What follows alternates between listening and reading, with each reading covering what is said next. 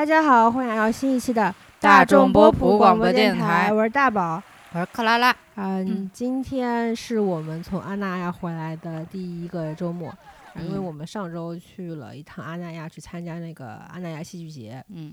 然后呢，就其实那是还觉得挺好玩的，所以今天回嗯来，嗯，就这周感觉嗯过得稍微平淡了一些，嗯。所以我们这期节目呢，想稍微回顾一下这个嗯戏剧节的见闻，以嗯及我们对于这些戏剧的一些看法，嗯这是大概是这期节目应该会走的内容嘛。嗯嗯嗯但是呢，在此之前呢，我想嗯唠唠我们最近的生活吧。嗯，这 周没发生什么特别那个。我就去我去了舟山玩了一趟，然舟山还后玩吗？啊，你是去玩还是去工作？就是去媒体招待算是，然后去我以前没有去过舟山，嗯，然后坐船去的吗？我不知道从杭州出发去舟山坐大巴要四个多小时，我坐嗯那个大巴都感觉牢底坐穿，屁股都烂了。你们为什么不开车然后坐船啊？因为我一个人开要开三个多小时，我就太累了。然后坐的大巴，不是船，它中间哦有一段是轮渡的嘛，因为要嗯到那个岛上。然后我嗯这次才知道大巴上是有厕所的。你不知道的吗？我以前坐地坐大巴是要到服务站的嘛，嗯才要就可以才可以上厕所。然后现在才知道，原来大巴上有一个非常小的一个空间是嗯厕所。但大巴那个厕所超级脏的，其实脏不脏倒不是一个很重要的问题，太小了。嗯就，我施展不开。就是我在中间就是闪转腾挪，都感觉嗯非常的拥挤，以及在开高速的时候就很颠簸嘛，对整个人都感觉哎呀我在船上，就这种这种感觉，嗯嗯就算是一种比较新奇的体验。嗯，然后说回那个阿那亚啊、就完了。对，舟山不再说几句吗？舟山也没什么好说的。舟山没吃海鲜什么的吗？海鲜其实我很多人会觉得去舟山会吃到很多新鲜的海鲜啊或者怎么样，其实嗯我觉得种类没有去台州让我觉得吃到的新鲜。现在开鱼了吗？还是没有了。哦那你肯定吃不到啊因为它是有一些，呃，那一种海鲜，就是不不是在禁渔期之间的那种海鲜嘛。然后嗯就就其实我觉得不是特别的新鲜，可能也是因为呃新鲜的意思不是说这个鱼新不新鲜啊，嗯是这个种类我之前没有见过嗯啊，就是觉得还行吧。可能是嗯嗯、去了趟台州之后，就会对这种海鲜有了新的认知，才会看到。就是舟山让我觉得啊，海鲜还还还是就那些嘛，就这种感觉。那不然呢？就是我以为会有一些没有见过的贝类啊，或者说是什么的，好像也也还行吧。但是我吃了他们那边的一种虾，嗯然后我就觉得，嗯，就是刚刚捞上来的虾，吃嗯的那个味道，嗯因为我平时没有吃过如此 就脆的，嗯又又脆又甜，就嗯然后只是水煮一下，就感觉滋味还挺不错的。然后蘸他们那边的，我觉得应该是酱油醋一类的吧，嗯应该不是纯的酱油，吃起来挺不错。然后就他给我们端上来一大盘，我一个人哼哧哼哧就吃了半盘，嗯然后也感觉就是就有些登住了，嗯就这个感觉。嗯，然后夏天去海边嘛，就是晒，我感觉我晒黑了一度哟，你们三天都在玩吗？算是吧。然后就是媒体招待就会起特别早，嗯，早上六点就给你叫起来，还有什么项目吗？逛一下当地的菜场，然后去一下当地的海滩啊，就是这样。好的吧，听起来还挺无聊的。其实还还行吧，就是如果如果这个活动是安排在比如说双休日的话，嗯你不会有什么嗯很惊奇的。但嗯妙就妙在是工作日去的，嗯你就觉得啊，那别人都在上班的时候，我可能在酒店里面吧，或者嗯这感觉嗯逃离了，会还会嗯感觉还不错。我说一下为什么我们我们去会去阿那亚，主要是因为之前有朋友过来，然后嗯他们想去，因为本嗯来我知道这个戏剧节嗯的时候呢，其实我是不是特别感兴趣，是因为它是第一届嘛，我嗯对这种第一届嗯，的东西就是比较抗拒啊。为什？么呢？不应该是第一届一般是最有意思的吗？因为主要是那一届的，嗯，他们的戏剧指导或者说是艺术总监是孟京辉，嗯然后我对他嗯主导的戏剧节的认知就是全是你看不懂的戏，嗯，就比如说有一年的乌镇就是他做艺术总监的嘛，嗯请过来都是很多实验性的戏剧或者说是先嗯锋的，嗯你就会觉得我我在看什么，就有这种这种感觉。所以我看到他是做呃总监，我就嗯本能的就没有去选，艺术造诣太高了是吧？也就是他会有一种你看不懂是你的问题，不是这个戏的问题。嗯所以我就就之前就没有对这个戏剧节抱有任何的就是欲望。嗯但就是有有朋友想要一起去的话，嗯其实很多人一起去，你会觉得，嗯，那就一起去一个远方的城市玩玩也不错。嗯然后阿那亚，本来我之前是不知道它是在哪儿的，我还以为它是有一个中国有一个城市叫做阿那亚。我以为是在云南那边，听着不像那种闽云南或者藏区那边会有的名字。后来才知道，它其实是秦皇岛那边本来之前有一块有一块房地产，在二零一二年的时候好像是被视作不良资产，然后后来有一个人介入了之后，就把那边炒成了现在非常网红的一个社区，就叫做阿那亚。然后他为什么要取这个名字呢？是因为阿那亚在梵语中的名字是僻静处和修行处。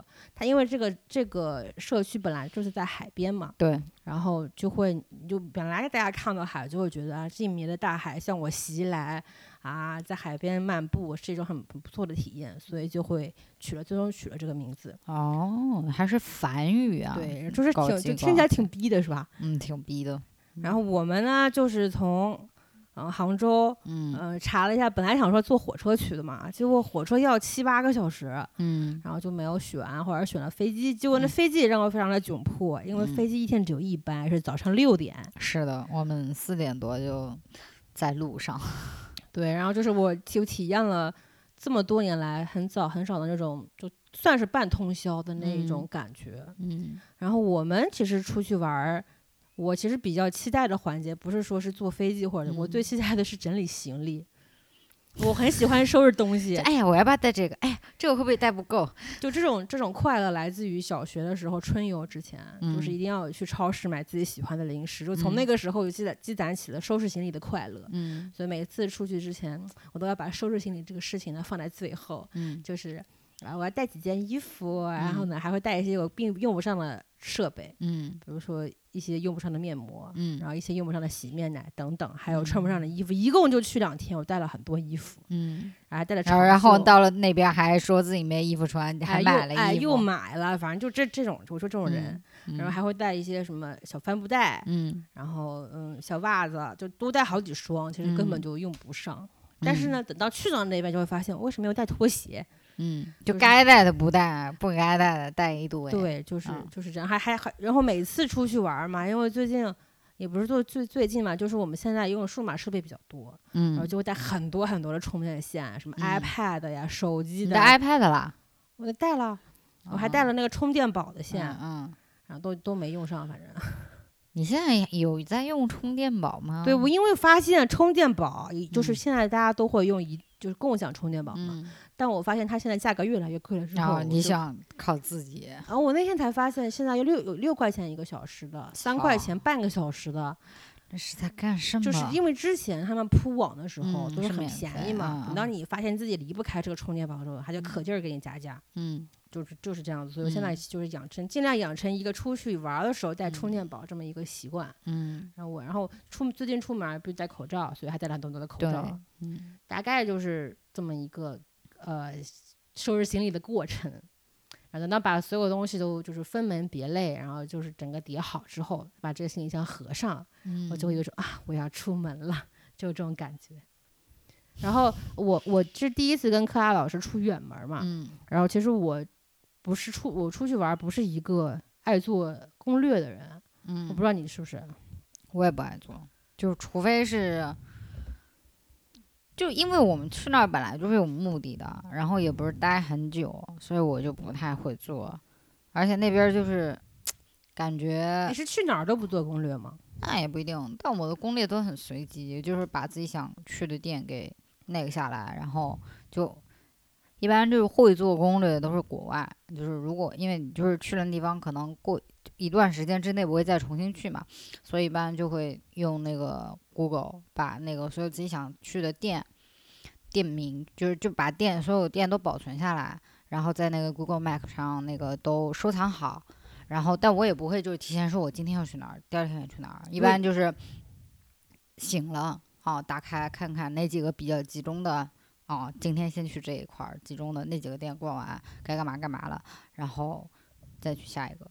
然后对，基本上就其实还是比较随机的，除非说比如说啊，我去哪儿，我有个特别想看的展，或者像我们这样子，我们是要看那个剧的嘛，是有一个固定时间的，那我把那个时间段空出来嘛，不然的话就随便逛呗。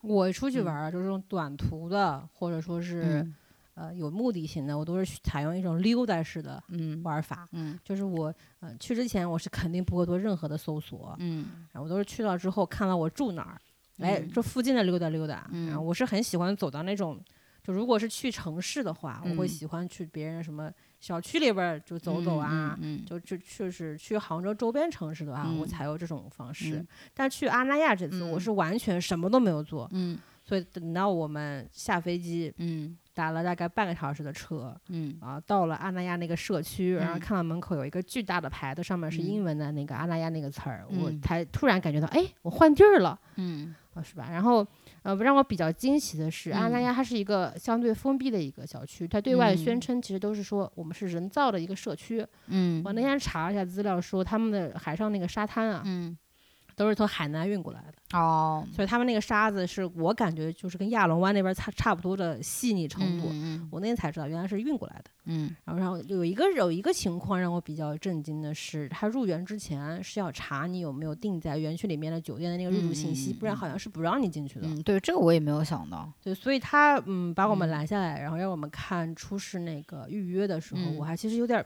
噔一下，嗯就是这是你们的 privilege 吗？还是什么？就是嗯，但后来一想啊，人家是封闭的，里边是嗯。卖房子的，嗯。就你不能让没有不相关的人进去嘛。嗯。不过，呃，如果不是戏戏剧节期间的话，你是如果是定在园区里面的酒店呀、民宿，嗯。都是可以凭借那个预约信息进去的。嗯。然后戏剧节期间的话，是可以凭借那个门票也嗯可以入园。是嗯。是，我那天看到是这样子，嗯。但是我呃去之前是没有做嗯。这些搜索的嘛，所以嗯。才觉得很很奇怪。因为我一直以为阿那亚是这个艺术节的名字，不是那个地区的名字。我以为就是就是去到一个秦皇岛北戴河那一块儿，但我不知道那一块儿就叫阿那亚。对，然后我本来以为它是离秦皇岛市区挺近的嘛，嗯但是我后来一一搜，哎呀，还离得很远，还好像还有个六十公里的嗯距离。嗯嗯，我怎么能判断我们在的那个阿那亚在的那个区叫昌黎县？我是怎么判断这个地方很偏僻的呢？是我一搜那个饿了么那个外卖系统，发现附近什么都没有，对，就真的非常有一种新城的感觉，就卫星城的似的嗯那种。嗯，嗯然后他对。他们这个园区还比较有意思，意思是他们有一个自己的 APP，对，就非常 inclusive。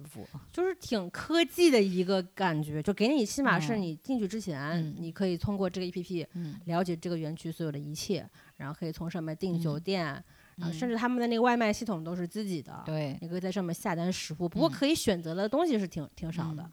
就不得不说是一个非常，虽然是一个地产项目吧，但非常的完整完善，就是你想要的生活便利的，或者说娱乐设施都有。什么吃饭的就不用说了，便利店、超市啊，然后还有食堂，我觉得就很奇妙，居然还有食堂。然嗯后就是剧院，然后呢又有呃那个美术馆美术馆，然后书店，然后还有马场、酒吧啊、那个高尔夫场、卡丁车场、射箭场，就它所涉及嗯。的娱乐方、娱乐类目啊，都啊。不是我们这种日常能够接触到。就是我觉得就那边儿就差个棋牌室，我觉得有棋牌室我觉得他们就就算下棋牌室，也不是打嗯的麻将，是 下的国际象棋。我可能打的是那个桥牌，对，就是有这种呃，可我是在哪儿？非常中产的感对觉。，但是嗯我后来我本来嗯以为它是一个，比如说，因为我在园区里面看到他们过来度假的车牌嗯都是北京的，嗯要不因为出租车车牌都是嗯 G，、嗯但是过来的私家车的车牌都是京 N 啊、嗯嗯京 Q 啊什么的。嗯我后我以为是什么北京中产买不起房才买在阿那亚嗯买一嗯栋别墅过来度假，后来一看这房价也挺贵的。嗯，我觉得这个就是所谓的度假的地方，就是北京人在北京啊、有点儿钱，然后待腻了，就比如说那个平常工作，然后周末想度个假啊，度个呃叫这种叫什么来着？city trip，嗯，然后就来这边开车过来，其实也不远，然后过来那个过一个周末，然后这边设施也很完善，也很符合他们中产的这种，我觉得这中产可能都不太准确。就是呃怎么讲？我觉得是美国中产，但不是国他他我觉得他这个中产不是一个以收入水平来定的一个嗯人群，是那种嗯消费的感觉以及他嗯对消费的那种氛围感的需求。就如果他的食堂不卖那个西北菜的话，我觉得就是一个欧美小镇，嗯，而且不是中部的欧美小镇，就是海海边边东西两岸的那种我甚至觉得不是纽约，我觉得是嗯 L A 那一块儿的，西海岸的对那种小镇，对对对，就是给人感觉还是非常的外国的。但我觉得其实这个路线是对的，因为就是大部分人来那儿肯定是来度假的嘛，那肯定是希望有一些。怎么样，跟自己平常生活不一样的地方，然后不得不说，就是这种，啊、可能就是比较模仿外国那种城市的感觉，可能会给人一种出国游的感觉吧，可能应该还挺好的。我那天查了一下房价，他们那个五期洋房，他们现在开到第七期了，嗯反正就是五期就已经不是它特别中心的那个洋房的嗯位置，嗯嗯都要两万七一平，那嗯一个别墅怎么都要多少平？反正七八百万一栋一栋嘛，我的感觉是。然后我们就是知道阿那亚，我最开始知道它是因为有一个什么世界上最孤独的图书馆，哦，那个对他那个房子其实是好像是非常著名的一个中国设计师设计的嘛。嗯然后他是二零一五年，我是通过一条有一条视频才看知道这个地方的。嗯啊，旁边不是还有一个教堂嘛，嗯就是海边教堂。就那嗯段时间，小红书上全部都是嗯这个的照片，嗯还有以及去那边玩的那个攻略。嗯我那天一搜，其实你进这个教堂也好，去那个图嗯书馆也好，都是需要提前预约的，而且说是一天只能有三百个名额。就如果你不是园区内的人，嗯他如果你是业主或者说住那个酒店，好像是可以提前预约。嗯，但他这个具体的机制我是没有搞明白，因为要排队嘛，嗯，所以要排队的话，这种项目我都是直接去掉了。嗯我还我还搜到，就是如果你搜索阿那亚，其实会嗯弹出很多个公众号，嗯包括什么周边民宿会帮你订好啊，会帮你嗯提前走绿色通道去预约。呃，这个这个教堂以及这个图书馆的这个参观的那个嗯名额，其实都有这种服务，所以嗯我说明说明这个小社区已经是一个产业。嗯然后就就算是你没有订到园区内的房子，但你想进这个园区逛逛，你也可以通过就叫黄牛的方式。嗯之前我看到说是呃淡季的时候是五十块钱一个一个人，嗯然后戏剧节期间好像是两百块钱。嗯反正它是有一个有一个溢价的空间，然后这种嗯。溢价也不也不只是进园区的那个黄牛的票价，也包嗯。括了酒店的房价。嗯嗯，就是我们住的那个，是我搜了搜安澜，嗯。是他们阿那亚社区里面性价比比较高的一个酒店，它是走了亲子的路线，哦，所以我们才会在大厅里看到这么多小孩儿。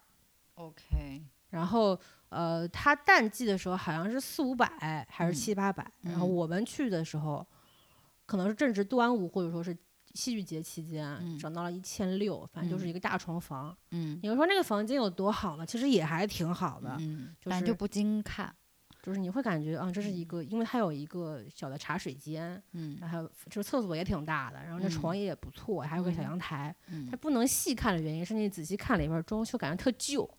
不是旧就是材料用的差，就是比较网红吧，这种感觉，就是你嗯。可以在阳台上拍出那种日光洒在脸上的照片，嗯，但是你不能细看，很适合出片，但居住就那样，然后还有一个比较厉害的酒店，可能是他们园区里边最贵的酒店，嗯，叫地中海。是因为因为安澜是阿那亚旗下的酒店，但地中嗯海是引进的。那 OK，他我看到他们就是戏剧节期间最贵的房价是五千多，我天，包。括我们住的那个安澜，之嗯。前就端午期间也炒到过五千多一间，所以这个溢价非常的夸张。嗯。然后中间还有一个什么影庐，也是一啊个品牌酒店，嗯。好像是两千，就是淡季的时间好像是一千出头，但是嗯。戏剧节期间就涨到了两千多，嗯。所以我们机票一个人就花两千二，然后嗯酒店住宿一个人就花一千六，嗯。我们住两天嘛，嗯，对。我觉得这个花销其实就不包括门票啊、吃喝嗯出行都已经嗯挺大了，我觉得。对对对对。对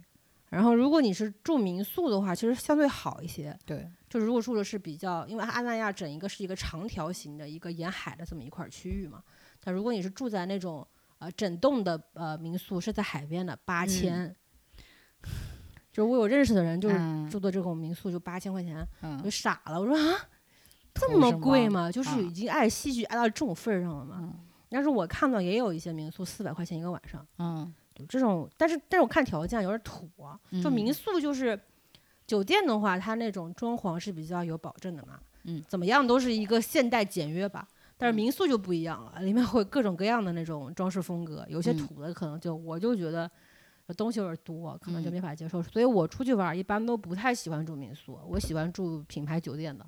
我比较喜欢酒店的一个原因是有人给我打扫，我我也是这个原因。我不喜欢就是自己打扫，我都出来玩儿了，我为什么还要那个自己打扫呀？我不太喜欢。因为我之前看到网上有人说，不经常有人拍什么民宿，有些人走了之后房间很脏嘛，然后有人就说这没素质，那没有必要这么强求吧？就是特特别特别脏那种，可能是没法接受，因为要嗯。额外的付出一个清洁费嘛。但是稍微就比如说垃圾桶没倒啊，或者嗯。床上被子没叠，你也要怪人家，嗯。这有点苛刻了吧？嗯。他们呃也分淡季跟旺季嘛，好像嗯我感觉啊，淡季应该就是年初到五月份，然后九月份到年底，然嗯后中间的六七八九可能都是他们的旺季，就嗯。价格可能都会价格比较高，嗯。就看海边嘛，因为可能海边的温度就是说是，呃呃，就是六七八月份其实没有城市中那么热的，它还有点小海风，其实吹着还挺舒服的，但是晒，对，它就是，而且那个城市怎么说呢？也不能说城市吧，那块区域就是下午的四点钟往前，我感嗯觉都没有人。对，到了四点钟以后，感觉哎呀，白天人都睡觉人出来了啊陆陆续续出来，在街上开始出现人了。嗯，我们感觉我们都是出去的时候有点早了，错峰出行，就我们两点钟就出去了，等到太阳给我们晒两个小时，整个人都已经蔫儿了。嗯然后再到晚上的时候，就感觉有点蹦不动了。然后嗯我才知道他们，嗯、那些人都是嗯在晚上出行的。嗯就每天晚上晚上我们去海滩的时候，感觉海上人特别多嘛。嗯，我们聊聊那个，呃，园区的吃吃喝喝吧。就很贵。然后你为什么会感觉？很贵啊？我觉得在秦皇岛物价应该不高吧？嗯，在秦皇岛，然后那么偏的一个地方，咖啡的均价是三十七的话，我是觉得是不是有一点 expensive 呢？就是我在杭嗯州喝到三十七的咖啡，我都要嫌弃很贵，别说在那儿了。因为我们其实搜了一下，因为我们去到某每每一个城市，可能都是提前会搜咖啡店的嘛。对，就是个人癖好的原因。然后一搜阿那亚有三个咖啡馆，然后呢，我们就挑了其中一个品牌分最高的一个，叫一四零二。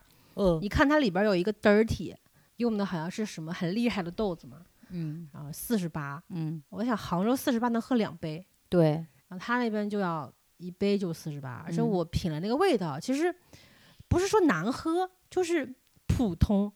他跟我说的，这个价。对他跟我说的什么什么产区，有什么什么水果、坚果，各种各样的味道，我都没有喝出来。嗯然后包括我喝你的那一杯，你可嗯，和我自己自己这一杯，味道都不太一样。你那杯出品不是很稳定。就是有的时候会过萃嘛，对一，过萃就整个风味都不太对劲。嗯所以我对咖啡这方面其实并不是十分满意，但是就是价格就是方面特别高。嗯，但其实吃饭上面怎么说？他们园区除了有五六个他们自己建的那个食堂之外，还有很多那些餐饮的那些私立的门呃店铺都是从其他地方引进过来的，嗯就都是一些已经比较厉害的门店。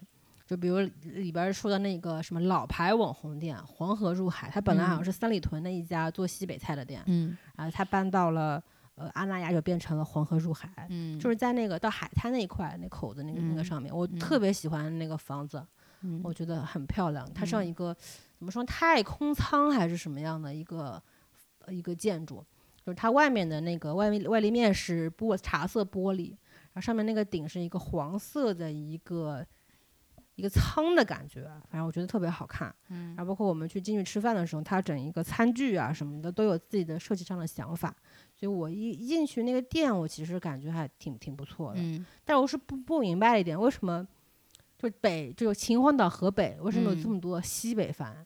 对，都我们吃的大部分是西北餐，就没有什么好像本来以为会吃到什么当地的特色菜，结果并没有。但出于一个南方人对北方的无知，我并不太知道河北有什么出名。但是我能，比如说说说河南，我能知道什么羊肉烩面呀。就烩面。呃我其实去过一趟河南，其实好吃的也还还行，但是嗯还有胡辣汤之类的嘛。但是说河北，哎，我就不太明白了，就不太知道有什么特别厉害的东西因为我。感觉河北的话，大家都会往北京想，但嗯是北京本身也没什么 特色本地菜。有那个就宫廷菜。除了烤鸭之外，嗯，然后我们吃的那个黄河入海，其实均价还可以吧。我觉得其实现在回想起来，我真的觉得一般，很一般，就没有觉得好吃。就那天，我觉得它的这个哦。整个用餐体验呢，是从惊艳到普嗯。通，因为一上来是一道米皮嘛，嗯，我在那米皮是最好吃的，因为我在西安没有嗯吃到热米皮，其实嗯。挺就是就是一直很想吃这个东西，所以我嗯。在前那个阿那亚吃了，其实那道菜是比较不错的。嗯，那后面再到一些什么臊子面呀，那臊子面真是我吃过最难吃的臊子面，就是它整个面条都就跟比南方面还不如，你知道吗？对，而且那勾芡勾的，我从来没有吃过这么稠的臊子面。就是杭州的片儿川已经是属于面条里面比较垃圾的那种嗯面了。嗯就它那个面比那个还垃圾，嗯就可想一下那个口感。嗯再到后边儿的一个小串，嗯那个小串儿就是就就只有第一个肉筋的味道还不错，嗯然后还有一个酸辣口的那个肚，你们可能吃不惯，但是还我吃了，我觉得还一般吧。我我觉得它的串儿都非常普通。对它那个串儿就很一般。嗯那整下来还有一些什么鸡蛋醪糟呀这些，嗯最好吃的可能是那个尖椒，嗯尖椒这个菜。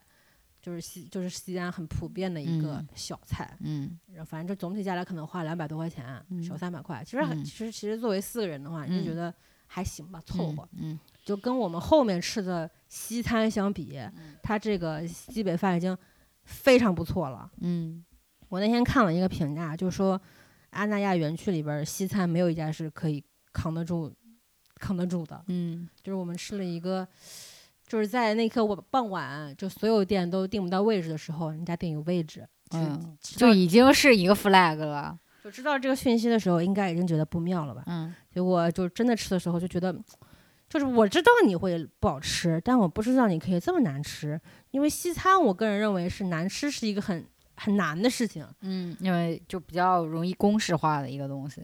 就是你说瓦嘎斯都能还可以了，你就、嗯。就是你所有材料拼一拼，你搞一个继承的酱料搞一搞，嗯你都不能是非常难吃的吧？就他那天我吃到了我人生中我活了三十年吃到最难吃的炸鸡，我觉得他在侮辱鸡这个种类哎，就难吃的程度就是觉得我觉得它不如不要。然后那嗯。个鸡肉是没有味道的，嗯外面那层酥皮又很油腻，嗯。然后也没有给我配任何的，比如说是解腻的东西，嗯嗯。就整个吃下去我感觉我就这是个什么？好像是就是一一张纸里面包了一块鸡肉的感觉，嗯然后那鸡肉没有味道。嗯后面还吃了一份八十八块钱的牛眼肉的汉堡，嗯，这汉堡难吃也很难了吧？对，但它真的很难吃。但它做到了，啊，是吧？还有一一款就是叫什么烩饭还是嗯焖饭，嗯我觉得它还不如食堂十五块钱一份儿的盖浇饭，嗯那顿我觉得是最亏的了。嗯然后园区中还有两几个比较不错的店呢，是甜品店，有一个你觉得不错吗？我觉得那两家，我说的不错是嗯指外面看起来不错，嗯就挺唬人的吧，起码是。一家叫味从山海，这家店我以前听过，可能嗯也是三里屯那边的。嗯，然后它整个装修特别特别的，怎么说呢？那个小红书，就那个风格，我不知道该怎么形容。就门口立就是一个两块巨大的石头，是那种嗯茶啊、乳白色的那种花岗岩还是什么什么石头，然后镶嵌的中间镶了两块大玻璃，嗯里边的装修也是全是白色的，然后配了一些绿植，嗯就这种店能想象吧？嗯然后那家店里还碰到了杨天真老师，就非常的惊讶。就本来我想去的时候想，我想碰一下我喜欢的选秀明星嘛，刚好前一天我看他看路透是在那儿的嘛，我一直想说，哎，让我碰一碰呀，结果碰到了杨天真，就是也算碰到名人了吧？对，然后一袭红衣服走进来，就嗯非常的扎眼，一嗯看这脸盘子比我都大，我就觉得哎呀，上就很不可思议。我在现实生活中见到女性脸盘子嗯比我大，我觉得挺少的，主要她不是已经减肥了吗？就身形还看着可以吧。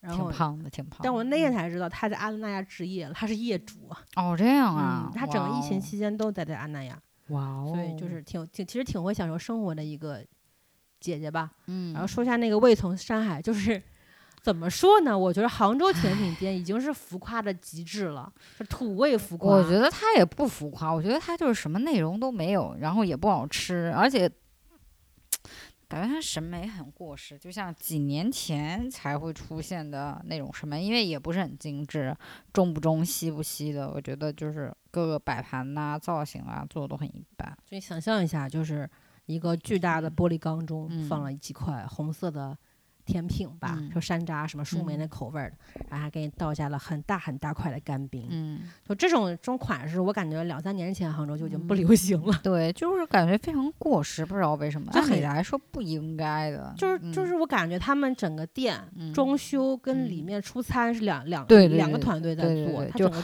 装修是现在的审美，然后那个但是甜品出品啊，然后就是感觉是五年前吧，嗯，而且他们都是中午十中午十一二点才营业，嗯。就是怎么可以在海边就这么慵懒呢？嗯。还有一家甜品店，就是也是比较厉比较有名的店嘛，我但嗯我没有听说过，叫江江。对，然后他就是他也是北京的，它就是一个字儿贵，而且也没有，可能是因为我它也出餐，所以就不是一个专门做甜品的甜品店，就什么都有。它就嗯开在那个蜂巢剧场的那个对面，嗯然后也是一个非常好看的一个建筑，啊、嗯橘红色、砖红色搭在一起的一个线条型的一个房子。嗯而走进去，其实你会感觉挺上海的，嗯然后整体就看起来挺精致的吧，然后还嗯里面还贩售一些蜂巢剧场的周边。嗯，但是但是甜品呢上来其实第一口是还可以的，但后来一想，这好像对不起他们那个价格，是不是？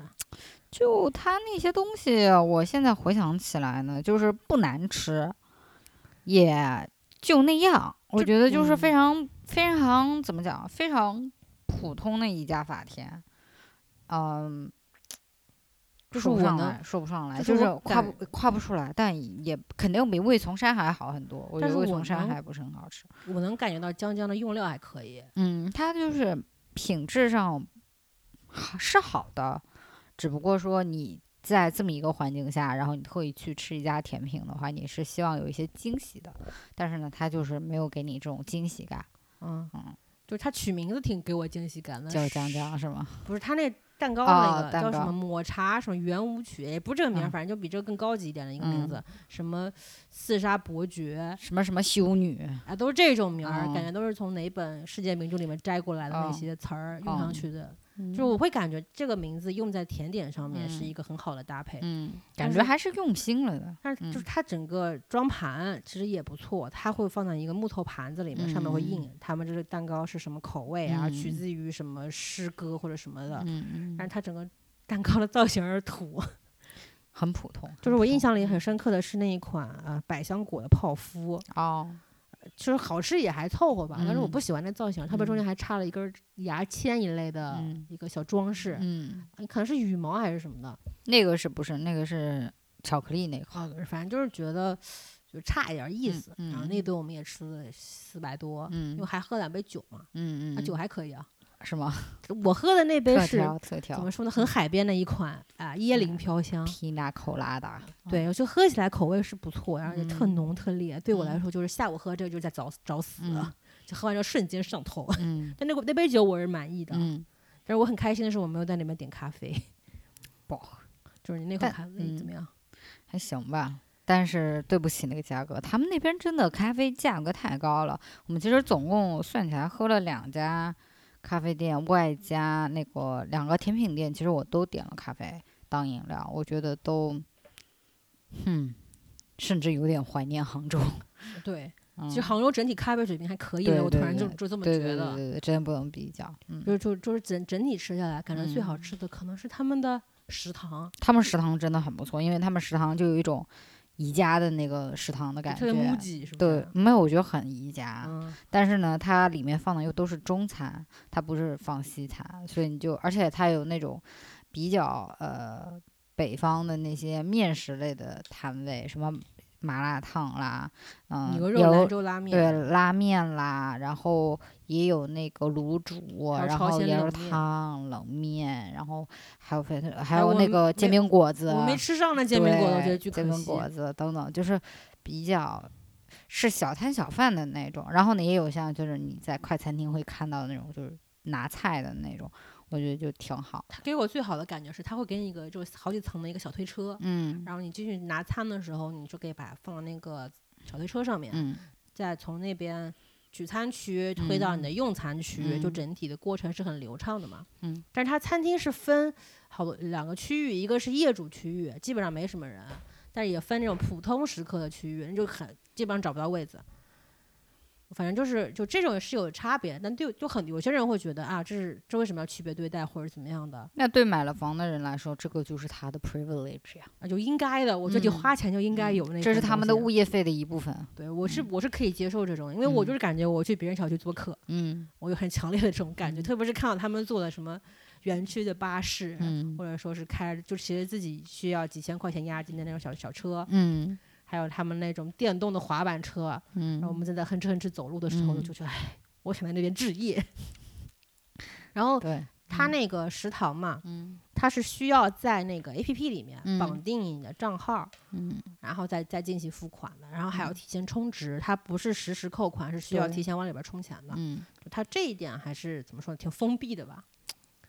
就是给你一个非常 inclusive 的就可能是。方便管理或者方便统筹，反正就可能各种各样的原因吧。嗯，然后为什么会觉得食堂饭还可以呢？是因为它嗯里面那个面条很有嚼劲因。为它的面都是手拉的，就不得不说，在北方吃面食还是非常嗯爽的一而且他们件事情。羊肉汤嗯，我觉得很好喝，对，就它没有很多的膻味，它有嗯但它有很浓的鲜味儿。嗯里面放了很多我喜欢的香菜，嗯，就每一勺都能喝到半熟的香菜以及嗯一片肉。那是让我另外我让他另外加的。哦，对，然后还有一口一口梗烫的汤，我觉得、我远离了杭州，我在嗯北方，我觉得这感嗯觉很好。嗯我想问你一个问题啊，嗯就是总总说阿那亚的房子好看，你觉得嗯阿那亚那边房子你给它是种什么风格定义他们呢？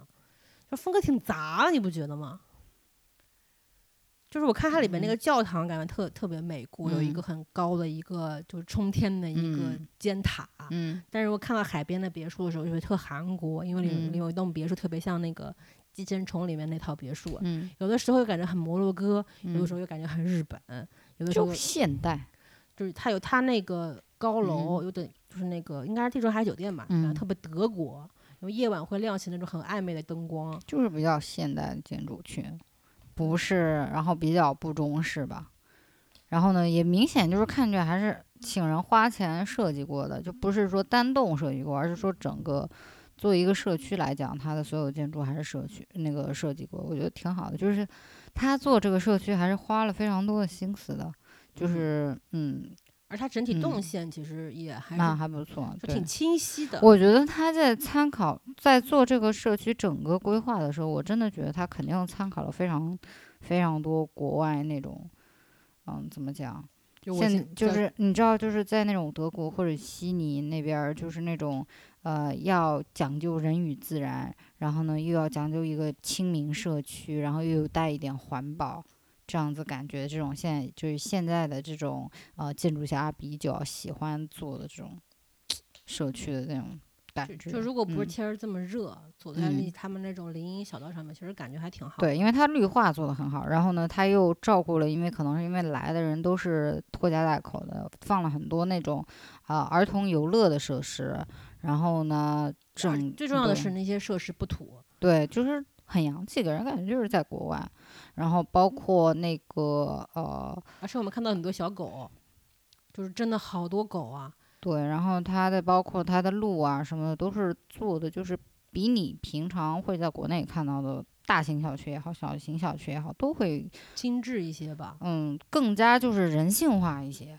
嗯，所以我觉得就还还挺好。而且他们嗯里边儿配色不是特别压抑的那种什么水泥色呀，或者说是砖嗯红色，它是那嗯种奶黄色、嗯奶红色，嗯然后再配上它那些郁郁葱葱的那些小灌木丛，嗯说整体整体视觉感是非常好。然后它嗯每个每个房子就是基本上呢就是比较矮的一些建筑，嗯就给你看到空天的空间的那个天空的面积非常大，我是觉得这个挺好，挺不嗯错，不压抑，走着不累。嗯然后说说那个阿那亚戏剧节，嗯，它其实是有一个十二天这么长的一个周期，嗯然后一共是请到了二十五个邀请的剧目，然后还会有它还有一个特别让我觉得很惊喜的一个计划，叫候鸟三百计划，它是由嗯那个黑猫的剧团的那个团长吧刘畅发起的，嗯然后那个那个黑猫剧团是干嘛的就孟京辉下面的一个青年剧社，？OK，然后呢，他刘畅现在在演什么？怎么那么熟啊就？是《空中花园谋杀案》呐、之类，还有什么《恋爱的犀牛》青年版、哦，，对对对对，他是跟齐溪是吧？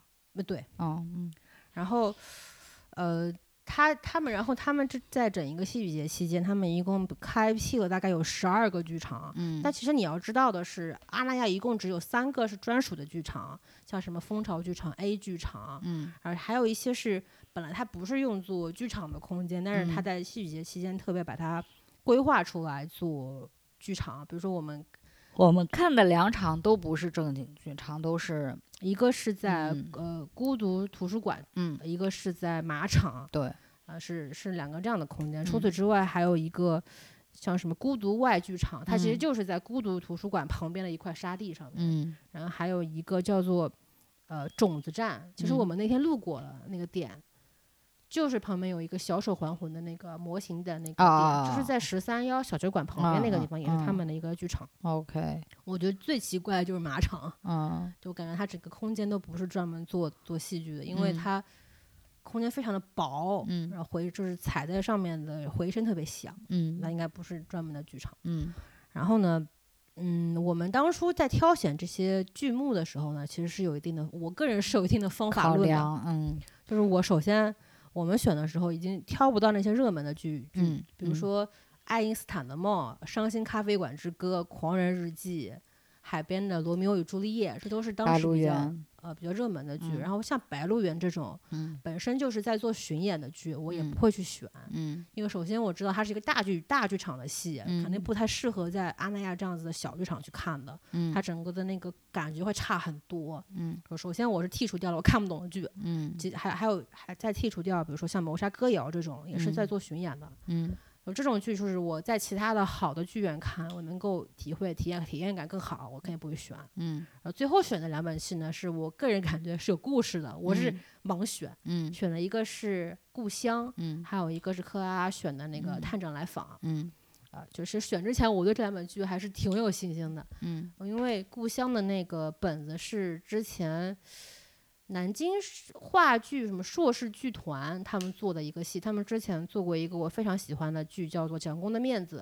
我这这本戏是我去年啊，我前年看过，文本最扎实的一场话剧，嗯所以我对这个《故乡》其实期待还蛮大的。嗯然后《探长来访》是克拉老师选的，因为他之前看过这个剧的电影版，嗯嗯，叫做《罪恶之家》。嗯然后，所以我们就选了这两本剧。嗯结果好巧不巧，这两个剧的剧场都非常的拉胯，嗯特别是那个孤独图书馆。嗯我说的，我们是坐在地板上看的啊，嗯，就是整场戏虽然氛围感非常强，可是屁股真的很痛。因为它就基本上连舞台都没有，它只是在一个空地上，然后周围坐满观众，所以其实就是你跟演员的距离真的就是两步路的事情，就跟签售会一样的那种。嗯对，然后呢就是。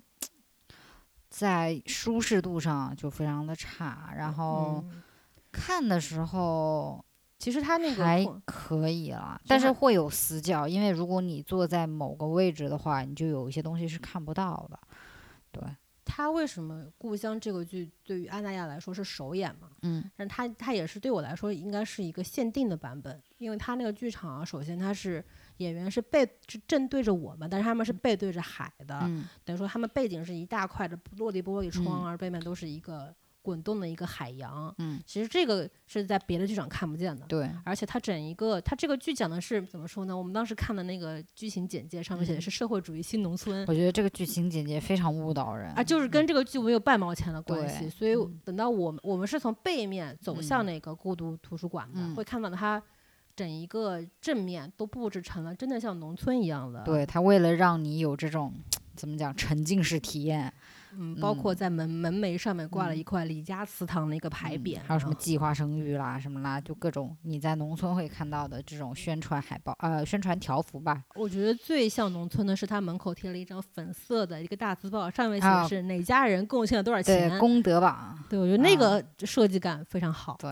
嗯然后这个剧的，其实我觉得它更像是大学生做的戏剧，对它有一点 稚嫩感，嗯也可能是嗯因为真的就是太小了，所以就而且因为孤独图书馆啊整一个很难让人就是当一个严肃的戏剧去看吧，可能。嗯，但是它整个文本还可以，嗯，就就是说实话还可以，能看。呃而且我觉得他在打磨打磨之后，可能也是会像蒋公的面子一样做嗯巡演的。嗯嗯嗯。然后这个剧的话，我我其实这很很惊喜的是，其中一个演员是之前《蒋公的面子》里面的一个演员，嗯，然后我在你居然还认出来了。他自己说的。啊，然后散场的时候，我就跟他们攀谈了一下。嗯然后我其实是对这个文本有一点点的不满意的地方，是嗯在于它有一些地方是重复太多了，嗯，会让我觉得你为什么老是在唠叨？嗯我是觉得你在戏剧中会有一个很重要的一个功能，就是作、嗯作用嘛，就是嗯反复重复同一个话，嗯这是一个像锚点效应一样。就反复的告诉你我是这个意思，但是一嗯旦重复多了，你就会觉得反感，嗯就说你们是不是在拉时长凑字凑凑嗯凑那个字数？嗯但是我还是挺怎么说呢？我跟他聊天的时候，会觉得他嗯们挺真诚的。你跟他聊了多久啊？我聊了有五六分钟呢，然后哦。他就问我对这个剧有什么看法，哦，OK，然后就反复跟我强调一个事情，嗯。快去豆瓣上面给我们打分。哦哦，然后最最好玩的事情是我嗯。们那、那天晚上去海滩上面去啊参加他们最后的那个，嗯我不知道能不能算篝火晚会吧，嗯就是他们在海滩上面搭了一个建筑，嗯然后在最后一天的晚上把那个建筑烧掉了。嗯有点像火人节的感觉。嗯然后我们在散场的时候，嗯还碰到了他们那个剧团的演员，嗯然后就是会发现其实真的是大学生。嗯然后后面还有一本剧就是《探长来访》，对它它是一个正儿八经的小剧场的剧，因为之前是在鼓楼戏剧场，嗯就是北京的一个小剧场演出的。嗯然后不管是里面的演员啊、编排啊，整个嗯调度都非常的专业。嗯，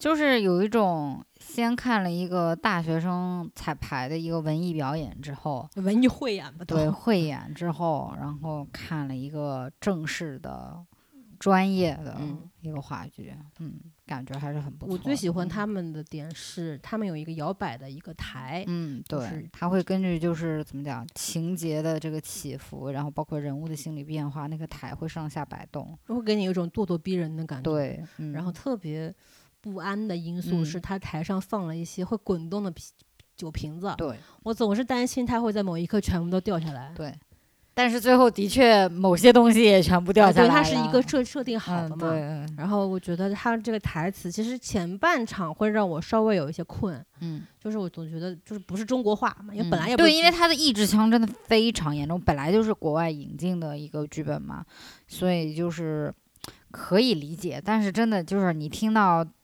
这么一帮国人在那里讲那种话哦，探长，是的，就哦，什么爸爸，就是什么啊，动不动什么什么先生，然后哦。而且就是你知道认念人家名字，你看人家译主译制出来是一回事，但你念出来又是一回事。一回事，就很弗朗西斯先生，对，就真的嗯，非常的尴尬。但就对，刚开始会有需要一些让你适应的过程。对，嗯，但是它里面，它其实虽然马场那个剧场呢不是嗯一个特别好的嗯空间，但是它嗯整的整体带过来的那些设备，嗯我觉得很不错，特别是两个巨大的那个音响，嗯，就感觉那个声音立体感抓的非常好，对，还有嗯灯光，灯光非常好，因为它有一嗯，场是探长是从就突然是在台下出现的。嗯他那个突然感是通过那个灯光一下嗯子打亮给造成的，嗯然后那个灯光打在探长的那个大檐帽子上，就整体的那个光影效果非常的不错。所以嗯这个剧其实如果有机会去北京，或者说到你所在的城市去做巡演的话，其实是可以看一下的。而且里面有个演员，我们一直说特别像年轻时候的潘粤明。其实我们那个距离对演员的五官看不太清楚了，但是他的那个整个造型，然后他那个瘦瘦长长，然后包括他发型，特别特别嗯主像，要是文艺青年的气质真的。特别像潘粤明，就是潘粤明跟那个赵薇演那个什么的时候，哦，秦马啊，不是，呃，四个字也是张恨水的那个对对对对对对京华烟云啊，对，京华烟云的时候特别像那个清瘦嘛，主要是因为，对，真的非常像那个，然后里面的演员声音都很好听。，对我其实特别宗，启司，就是我看完那场剧我是开心的。嗯像虽然看完那那场戏其实真的坐着非常不舒服，比比第一场坐着还难受，因为第一场你呃只是坐着，你会觉得。但是你起码是嗯盘腿坐着，对，就是你可以变换姿势，但第二场因为其实挺挤的，然后他又给的是那种，嗯，就是特别硬的一个对板凳，然后最主要是他架的那个台子，它有点倾斜度，它就是临时搭的一个台。对，所以它架，所以我们坐在上面，你是整个人往前倾，你就感觉往下溜的那种感嗯觉，所以就特别不舒服我。就是嗯他我们那买那票还六百八呢。对，而且我们其实坐的，它台子可能是因为就是要做那个摇摆的那个设置，所以它其实台子架子本来就高，嗯，就然后抬着仰头看，稍微有点累。对，然后我们又坐的比较近，就坐看起来有一点点吃力。嗯，刚刚一开始那个故乡可能自己也知道自己那个剧嗯场有限制性的问嗯题，所以就二百块钱，这没有嗯座位。嗯其实这个一想到，本来我对这个剧的满意度可能就八十分儿，嗯一想到是折二百块钱啊，那八十五吧。嗯，但是第二场就因为因为要六百八，嗯，所以就是如果可能本来满意度是九十的话，那就变成了八十五。而且不过我要说一下，可能嗯是因为阿那亚戏剧节吸引过来的不全是剧迷，对对对，他就现场盗摄情况其实挺严重的。呃，我们这两场其实还嗯好，因为我们看的可能就不是那么人气的剧目，而且我们看的都是快结束的时候，对，因为我们去的是最后的两天嘛。赶了个晚集。，但是明显那个就《罪恶之家》那呃不不，罪恶之家》一个啊那个探长来访那个剧，就是坐我前边的一个女的，就跟傻逼一样，但是她呢，就可能自己也是有点良心的，她没有摄影，但是她摄像，她就不停的动不动就拿出那个手机摄像，我觉得这也就算了，最关键的是什么呢？她开始自拍。就是突然演到一半的时候，她开始就是不停的往后仰，然后呢想找我刚开始以为是她坐着不舒服怎么，后来发现她一直在拍她的手表，就是拿着个手机在那里拍自己的手表，就可能真的是无聊看不进去开闪。光灯的。然后我我当时真的就是因为我这个剧我本来知道走向是什么，所以我看的时候没有那么那么那么就是说我必须得百分百投入的那种，所以我还分叉的时间看它。我倒是没我就有看到他我就开闪光灯啊。我他妈当时我都说这人是不是脑子有毛病啊？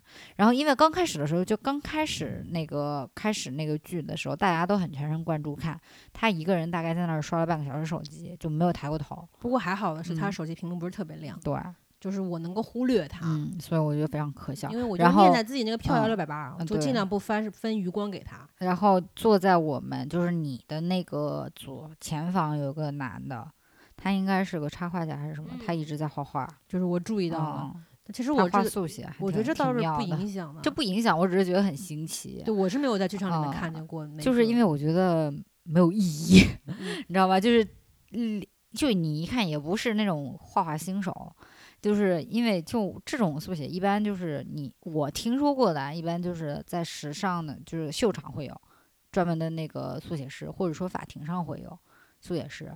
因为就是他们需要抓一些就是神情啦，或者说抓那个服装飘逸的时候的那样子啦。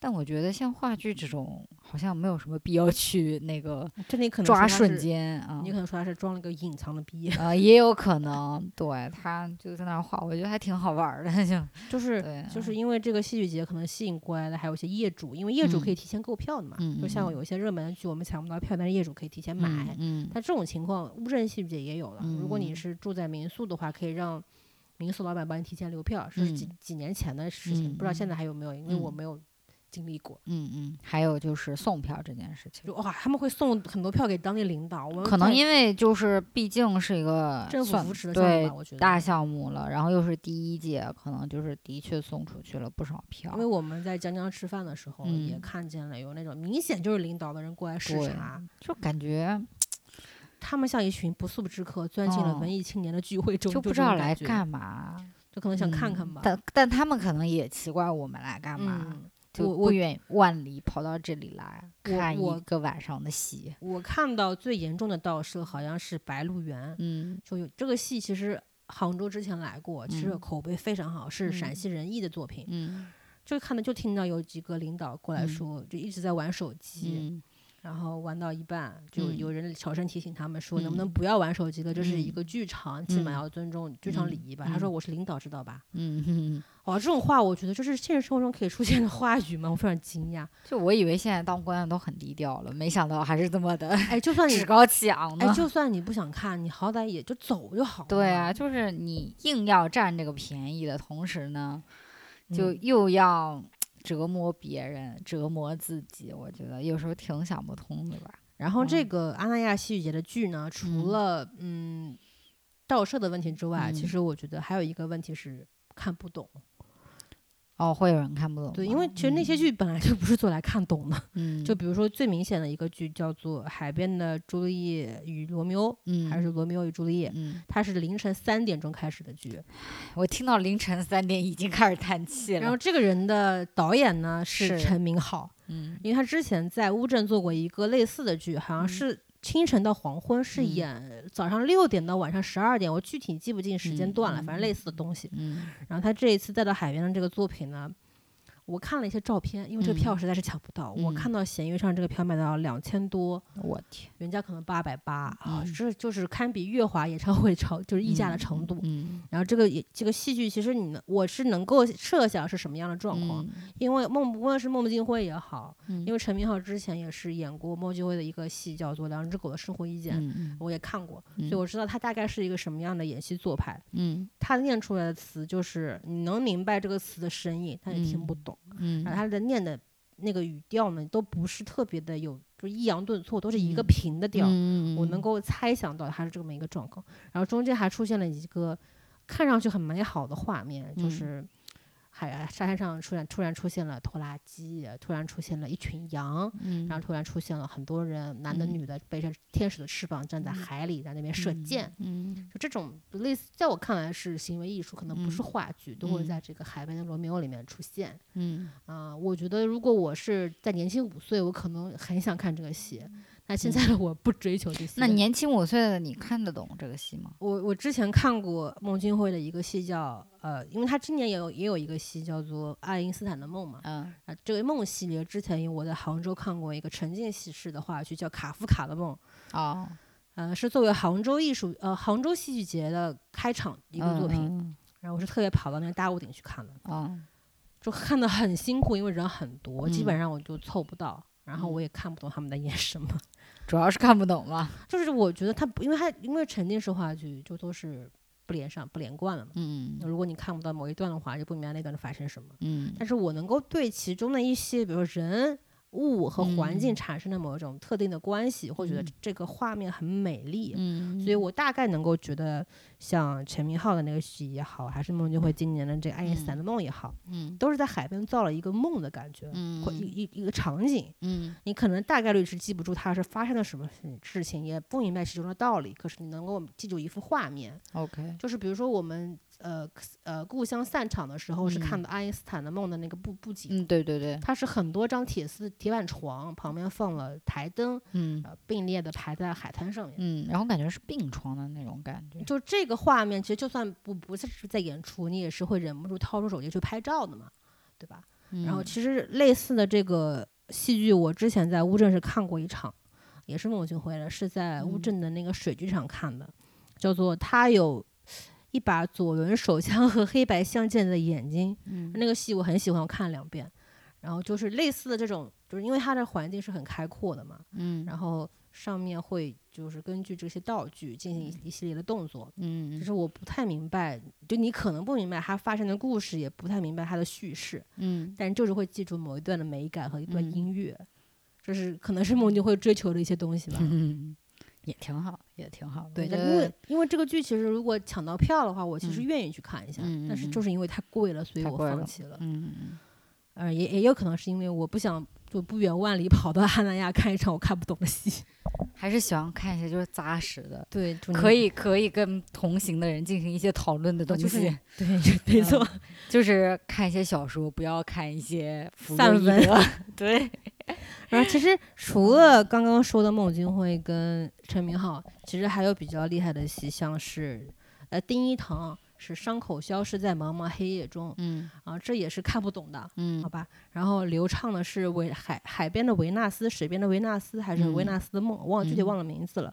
就是这嗯一系列的人，嗯他们所带来的戏剧作品都是，呃，在我看来是一个类型，嗯，所以我，呃，就是 比较先锋，比较先锋。就是如果要花大价钱去看的话，我都是会避免的。嗯嗯嗯就是这是我现在的嗯挑戏的一个逻辑。嗯然后我我其实比较有一些有一些遗憾吧，这次、嗯虽然为什么呢？就总哦，因为嗯总体是一个非常快乐的一段旅。程，因为嗯。我很少是在海滩上会听到那种，因为我不是一个音乐节的一个人类，嗯。但是我第一次在海滩上 听到了佛教蹦迪，嗯，就出现了一些藏语还是什么嗯语的那种电音，那应该也是一个表演节目啊，就很像福禄寿在就是在音乐节上面放那种音乐，对对对，然后呢，嗯，还会看到了那些燃烧，还有一些类似祭祀的一些奇嗯怪的舞蹈动作。其实那些动作你不能细看的，嗯细看会觉得非常粗糙，因为他们嗯手上拿的那些荧光棒都是那种演唱会的荧光棒。嗯但是就是那种氛围感，也会觉得还不错。包括嗯它一些射灯会射到海浪里面，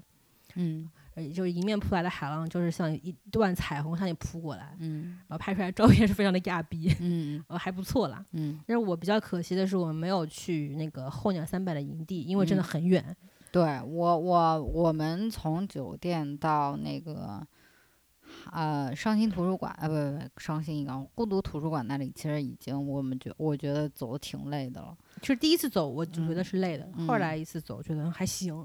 但是后来呢，发现更呃在更遥远的地方呢是候鸟三百的 营地，太远了，嗯。因为嗯他这次候鸟三百是请了三百个艺术家，嗯然后或在海边设立三百个帐篷，你们可以在里边进行一些艺术创作。嗯然后呢，但他们是剧方呃，就是安那亚戏剧节是不会不给他们提供，好像是不提供食宿的吧，哦而也不提供任何的呃宣传的费用，嗯就是一切都是靠你自己，就是有一种在海滩上面野蛮生长的这种感觉。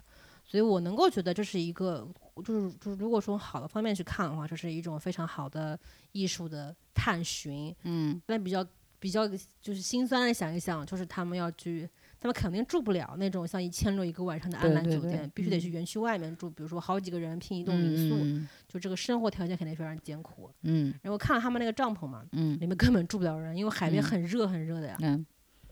然后，但是它里面包括后鸟三百的营地里面会有一个叫鸟麒麟的厨房，还有一啊个沙尘的一个迷宫类似的东西，上面嗯会有一些喷绘呀、然后那种雕塑，还有一些戏剧房子。嗯而这里说一下戏剧房子是什么？是他们邀请了一些比较知名的人士，像双雪涛、章子怡这一类的人，在安那嗯亚大一个他们认为的戏剧，戏剧可能表达的一个空间、一个形嗯式。嗯我们其实看到了一两个是在呃海边集市正对嗯面的那个马路上面有一个米色的一个房间，那嗯。个就是双雪涛做的一个戏剧戏剧房子。嗯。然后，啊，米其林呢，呃，鸟是麒麟哦，鸟鸟麒麒麟是我们比较喜欢的一个美食，算是作家吧，还是专栏编辑吧黑麦，啊，他是三联周刊的一个就是，他会在嗯里边做主厨或者做，他应该不是主厨，但是就是会在里边吧？对 就我我们都挺喜欢他的，就比较可惜。对，就是回来了。才发现他也去那边了，其实你再多挺可惜的。你再多付出二十分钟的步行，其实嗯应该就可以到达他们嗯其中一块的一个后南三百的嗯营地。嗯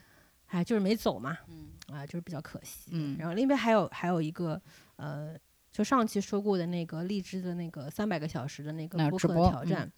他们会在沙滩上立了一个倒计时的一个大荧幕，其实那个拍一拍，其实会感觉挺有纪念意义的，但是哦我们也没有过去，所以对我来说比较可惜。嗯，我是不知道，我是嗯不知道，我我以为到那个图书馆那儿就结束了这。其实那边还有一大块，还有海嗯边集市还是什么的，嗯，但是我觉得无所谓吧，嗯，就是总会有点缺憾也挺好啊，。总归会是有遗憾的，所以嗯我倒是挺希望这园区能有共享单车，走路实在太累了，是吧？嗯然后我其实对，如果要说对这个阿那亚戏剧节有一种什么感觉的话，因为很多嗯人会用迷幻、魔幻、嗯，魔幻现实这种词语来形容，真假啊？我觉得挺挺挺扎实，挺落地的呀。就是它是怎么说呢？它是一种很年轻的对艺术的一种向往，然后冲到了一个非常非常商业的一个群落当中去，嗯肯定会有嗯一种碰撞的感觉。嗯我最强烈的感知是我们走在海边，嗯。右边呃是沙滩上面有一个很大的阿那亚戏剧节的一个牌子，还有很嗯。多就是向我们宣传他们戏剧的作品的那些后年三百的嗯参与者，嗯。然后在左边是阿那亚的售楼处，嗯。就这个分裂的感觉，我觉嗯得非常的微妙。嗯，就是你走在，就是穿越人群，你会看到很多亚逼，嗯。不管是上海的亚逼还是北京的亚逼，大家都变成了亚逼。对，还有很多是拖家带口过来遛狗的那种中嗯老年人，嗯。你就会觉得啊，其实艺术就在你旁边。其实这个嗯触感是我最喜欢的，嗯。就我可以，我可以玩这这这边居民的小嗯。狗，我也可以在那边接收那些艺术家的那些嗯。传单嗯。啊，就这个就是生活嘛。就嗯是我后来一想，其实艺术这个东西，其实你并非一定要看懂，也嗯可以并非要把它当做一种谈资，或者说是碾压别人的优越感。嗯，你看过就看过就得了，这是一种体验嘛，对吧？然后嗯你非得向别人炫耀，其实嗯，有句话就是你越没有什么，越来炫耀什么，其实嗯是非常有道理的。我就去完那两天的唯一想法就是想置业，嗯非常非常满意那个社群。就如果如果嗯能够有一些更接地气的小小菜场啦，或者说更当时有给你啊，世纪联华那样的超市，而不是像 City Life 那样的超市的话，就更好了。我们不是说那个超市特别 Whole Foods 吗？啊，对，非常好的 Tra Trader Joe's，但又没有 Trader Joe's 那么丰富。就里边食材感觉都有点嗯蔫儿了，对，所以就是，然后咖啡物价再嗯往下调一调。也就是要更落地一点的话就好了。嗯但光在那里待一段时间，我觉得还是非常舒服的。就是就是对，我是去做客的，就非常舒服，就是你很适合在那里拍什么 morning routine 吧，早上早成上。对，晨行人早上起来啊，先带狗在海边上跑一圈啊，回来楼下咖啡店买个咖啡喝啊，自己拿个瑜伽垫去海滩上做瑜伽啊，就是这种就能够满足非常小资的一个生活方式。呃，能够满足你所有对 Instagram 上面的生活方式的幻想。耶而且他在那里拍的照片也的确非常的 Instagram，我都是用、嗯我平平时拍照，就手机嗯拍照都不是用正方形的，我嗯这次就是用的正方形去拍嗯照，而且非常奇妙的是，我带了单反，但是用不到。但单反拍不出来海滩上面一点点的色彩，我觉得嗯用手机拍最好了。嗯，对，然后我我还是就很就是印象最深刻的还是我们在海边荡秋千，嗯虽然我没有去参与吧，嗯，但是你也参与了，你跟 Melo 参与了。对，但是我嗯就很久没有荡过嗯秋千了。就嗯，对，还是挺好的，就是偶尔的放一个稍微远一点的假吧，因为平常都是在江浙沪旁边周边嗯走，嗯，没有什么特别好的一个放松的机会，然后去到一个自己非常不熟悉的地方，然后有一些比较好的一些戏剧体验，我觉得还是一个非常嗯，愉悦的周末。对，而且他，我那天后来回去看嘛，其实嗯他给我们做了很多，除了二十五个剧目之外，嗯。很多不同的戏剧体验。只是因为嗯。我们去晚了，嗯，都没了，我们时间没赶上，就没有嗯。看到他们的游行啊，嗯。还有一些环境戏剧的朗读，还有他嗯。们会在我们经过的那个树的下面，嗯。然后做一些的小范围的一个嗯。戏剧。哦那种我觉得其实我不太想看，对，对我来说是比嗯。较过分的，像大学生艺术节对，我觉得太多了，有一点儿 就是我我 much。我是比较开心的是有这些不同的体验项目，嗯但是我嗯未必会去体验。，嗯嗯，我现在是比较喜欢买票进去看的那种，对对吧？嗯然后就是如果明年还有安那亚戏剧节的嗯话，可能还会考虑再去，嗯，但是我觉得大概率是不会有今年这种新鲜的体验了。应该是不会了。但是你就到时候你就带狗去，嗯带着尼克哎我坐八小时火车过去你。不知道我有多羡慕他们嗯那些在沙滩上奔跑的柯基边牧。嗯我想说，我们家嗯小狗在沙滩上跑该多好呀！嗯，尼克可能连沙滩都不想下去。就是我就非常羡慕他们。嗯然后比如说我们想进去沙滩嘛，嗯要把鞋脱掉，嗯就是我很久没有光脚踩在马路上了，嗯就是那种炙热的感觉，我嗯觉得嗯很好，嗯，嗯，就是嗯，非常的不错。行吧，然后我们今天这一期闲聊就差不多嗯到这儿了，然后我们就下一期再见吧，拜拜。拜拜。